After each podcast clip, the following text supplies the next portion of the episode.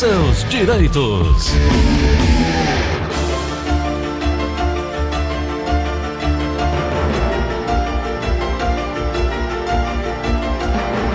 Vamos falar sobre o direito previdenciário. Doutora Ana Flávia Carneiro. Oi, doutora, bom dia. Bom dia, Gleison. Bom dia, Vitor Verdinha. Tudo bom, Gleison? Tudo bem, doutora. Hoje a gente vai falar um pouco aí sobre a aposentadoria especial ainda. A gente, a gente ficou de falar, a gente tinha combinado de falar sobre a, as regras de transição da aposentadoria do professor. Perfeito. Mas ontem, no finalzinho do programa, você também me pediu para esclarecer a diferença, a diferença Uhum. entre LOAS e auxílio-doença. Isso. Como é que você quer fazer? Vamos começar por essa diferença para esclarecer que muita gente tem dúvida, né?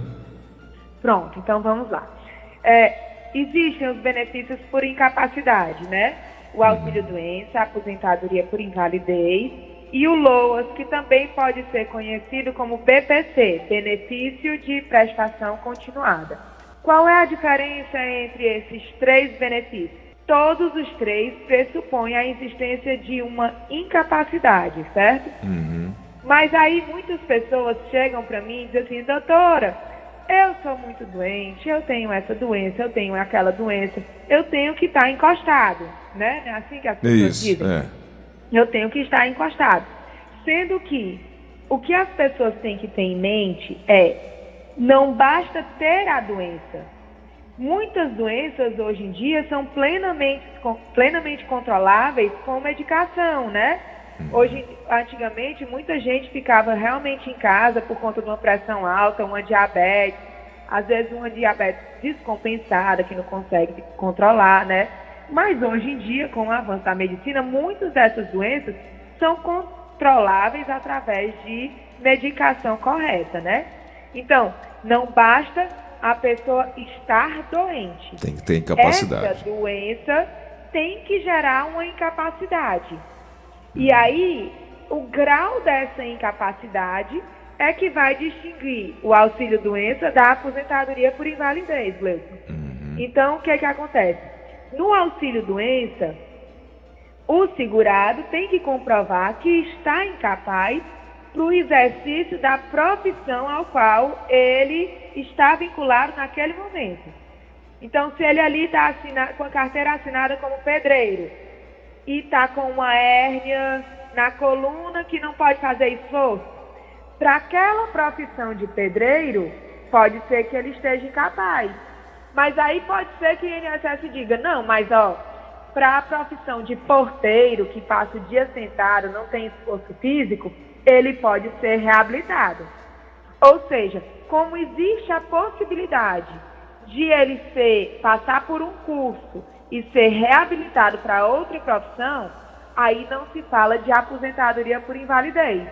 Somente realmente o auxílio doença, o qual ele vai receber até que o INSS promova a reabilitação dele para uma outra profissão. Então aí a gente já distinguiu o auxílio doença da aposentadoria por invalidez, certo? Lembrando que, como são dois benefícios previdenciários, eles têm uma carência, que a carência é um período mínimo de contribuição, seja por pagamento como autônomo ou carteira assinada. Então, esses benefícios pressupõem a carência mínima de 12 meses, tá? É, às vezes essa carência pode ser diminuída, dependendo do grau da doença. Se for uma doença de segregação compulsória, essa carência deixa de existir, né? E no caso de a pessoa já ter tido a qualidade segurada, perdeu e para readquirir, que aí tem que pagar só seis meses, tá? Mas o importante de ter em mente, não basta estar doente. Essa doente tem que gerar realmente uma limitação, uma incapacidade para o exercício da sua profissão. E aí existe o LOAS. O LOAS, também conhecido como BPC, Benefício de Prestação Continuada, é um benefício que ele pode ser pago tanto para o idoso como o deficiente, aqui como nós estamos falando de incapacidade, vamos falar somente do deficiente, né? Isso. que ele pressupõe o primeiro requisito dele, renda per capita inferior a um quarto do salário mínimo. Ou seja, esse é um benefício para quem na vida nunca conseguiu trabalhar ou nunca conseguiu contribuir é, direto, né, para ter os 12 meses de carência, ou pagou há muito tempo e já perdeu a qualidade segurada, então é para quem não tem a qualidade segurada junto ao INSS e mora numa, numa condição análoga de miserabilidade, né, Gleuton? Porque Sim. você há de convir comigo que um quarto do salário mínimo de renda per capita, a pessoa vive passando necessidade, porque um salário mínimo dividido para quatro pessoas, né? É infelizmente, não. a realidade da, de uma boa parte da nossa população, né? Verdade. Então, comprovado a renda per capita inferior ao quarto do salário mínimo, aí tem que comprovar a incapacidade.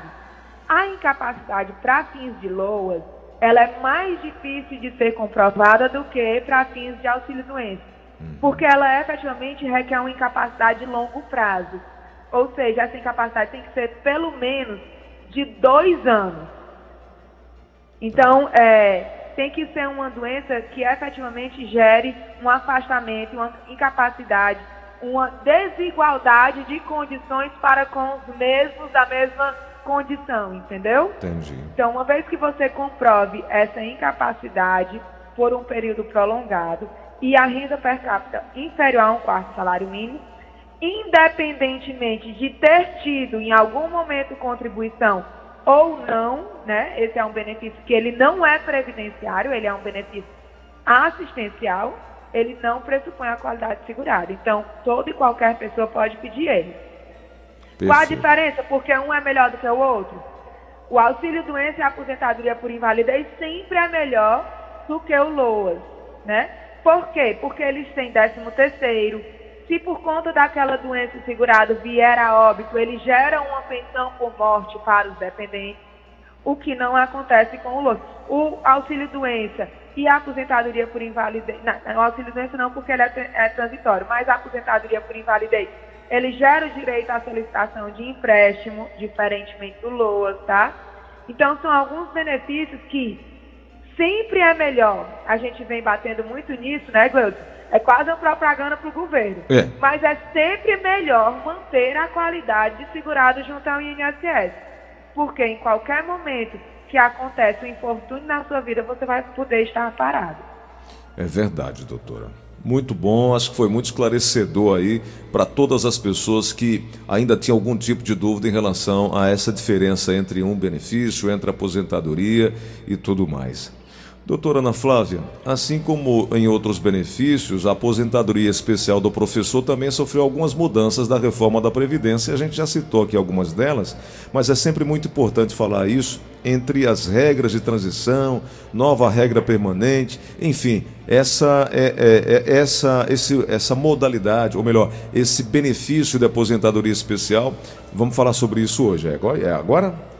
É? Exato, Gleuton. É, é com relação ao professor, a primeira ressalva que a gente fala, certo? É que não é só o professor que tem direito é, a, essa, a, esse, a essa subdivisão da aposentadoria por tempo de contribuição, que é a aposentadoria especial dos professores, né? Tem direito o professor, o coordenador, o diretor e o, as pessoas que trabalham com o assessoramento pedagógico. Então, não se enquadra somente o professor de sala de aula nessas condições para ter direito a essa aposentadoria com o tempo reduzido, tá? Antes da reforma da Previdência, ou seja, antes de 13 de novembro de 2019, quem tinha direito a se aposentar como professor? Homem que tivesse trabalhado 30 anos exclusivamente nessa qualidade, ou como professor, ou em direção de unidade escolar, ou na coordenação ou assessoramento, assessoramento pedagógico. E mulher que comprovasse 25 anos de, de contribuição nessa qualidade, ou seja, homem 30 anos, mulher 25, sem requisito etário, tá certo? E aí certo. veio a reforma da Previdência, que mudou mais uma vez drasticamente, né? Eu creio que é, quem trabalhava em condições especiais, né, tanto os professores que têm direito à aposentadoria especial do professor, como os, os, as pessoas que trabalham em atividade insalubre, né, foram, foi uma, uma das categorias mais afetadas pela reforma da Previdência. Então, aí, com a reforma da Previdência, foram criadas três regras de transição para o professor, né? Hum. O professor tinha 30 anos de trabalho homem, 25 anos de trabalho mulher, sem requisito etário. Hoje em dia, como é que está? Existe a regra de transição de pontos, tá? Que o homem tem que comprovar o mínimo de 30 anos de contribuição, a mulher 25, e a soma, agora em 2021, com a virada do ano, né? Passou a ser 83,93. Tá? Uhum. Então, é o requisito de pontos pressupõe 30 anos de contribuição homem, 25 mulher. Lembrando que isso a gente está falando para professor, tá, Gleuton? Certo. E a soma de tempo de contribuição com idade, 83,93. Tá? Uhum. A segunda regra de transição é o requisito idade mínima, que o homem comprovando 30 anos de contribuição e a mulher 25 anos de contribuição como professor, exclusivamente como professor, coordenador, ou diretor, ou assessor pedagógico. Hoje em dia, agora no ano de 2021, tem que comprovar o homem 57 anos de idade e a mulher 52. Então não é só ter o tempo de contribuição, tá? E nessa regra da idade mínima, vai aumentar seis meses a cada ano. Tá certo? Certo. Até atingir a idade de 60 anos, mulher, ou homem, 57 mulheres, tá? E a terceira regra é a regra de transição de 100%, que é, a idade mínima é 55 para homem, 52 para mulher, e tem o pedágio de 100% do que faltava de tempo de contribuição dele como homem ou dela como mulher para chegar aos 30 e aos 25 anos. Tá? Hum, então, essas foram as mudanças. E existe a regra permanente, que é a que vai valer quando passar todo esse período de transição e que em alguns casos ela chega a ser mais benéfica hoje em dia, certo? Doutora. Como é a regra permanente? Ah. Desculpa lhe interromper. O professor, ele tem uma. É, uma prerrogativa, não, ele tem uma, uma, uma condição de exercer é, duas atividades, por exemplo. Acumular tanto o emprego público quanto o em particular. Ele pode unir essas duas aposentadorias? Ele pode ter mais de uma aposentadoria? Pode. É, as, as, aposentadorias pelos regimes próprios podem ser acumuladas, né? Uhum. Ele pode receber a aposentadoria do INSS, ele pode receber a aposentadoria do município, do estado e da União tá? Então, dependendo de quantos trabalhos ele consiga exercer dentro dos âmbitos, ele pode sim. Assim tal qual o médico, né? Doutora, ah, da mesma forma. tem um tipo de professor que lida também numa área insalubre, por exemplo, professor de química, aquele que lida também na, é, no setor de enfermagem, os professores que exercem atividades insalubres, perigosas, por exemplo, têm direito à aposentadoria especial? Pronto, aí é, essa aposentadoria especial é diferente dessa que estamos tratando hoje, né? Uhum. A do professor, ele, ele tem a benesse de reduzir cinco anos no período de contribuição para a aposentadoria, que é diferente da aposentadoria de quem trabalha na área insalubre, tá, Gleuton? Tá. A área de, de insalubridade, ela tem que ser comprovada a exposição através do PPP. A aposentadoria especial do professor, ele basta comprovar que ele exercia uma dessas funções é, na educação, tá? Não precisa comprovar que estava exposto a algum agente. Tá, entendi. Tu entendeu a diferença? Entendi, entendi, entendi. Perfeito. Muito, ficou muito claro. Agora, doutora, a senhora falou sobre o fator previdenciário na aposentadoria do professor, né? É, a gente pode só esclarecer mais uma vez como é que fica esse fator? O que é diferente, né, Gleudson, com relação à aposentadoria do professor e a especial. Isso tudo eu falo diante da reforma, né, sim, Sim, sim, é, a aposentadoria do professor é uma aposentadoria que tem a redução do tempo de contribuição, mas ela tem a incidência do fator previdenciário.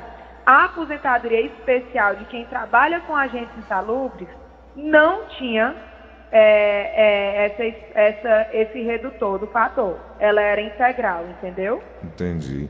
Bom, então é aquela regra de pontos, né? 80, 90, né? Seria mais ou menos isso. Ah, desculpa. Na regra do. É, é, regra de pontos, mas qual é a pontuação? É 85, 95 ou é 80, 90, doutor? Agora.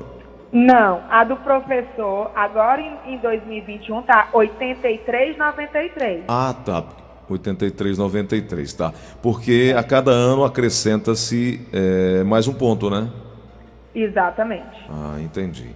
Doutora, é, a gente conseguiu aqui estourar um pouco o tempo, mas a gente pode continuar falando mais trazendo mais informações, como a gente está fazendo às quintas-feiras.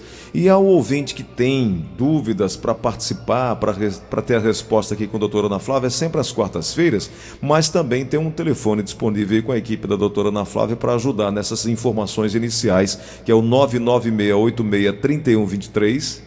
996863123 e também tem lá no Instagram que é o arroba GFG Advocacia.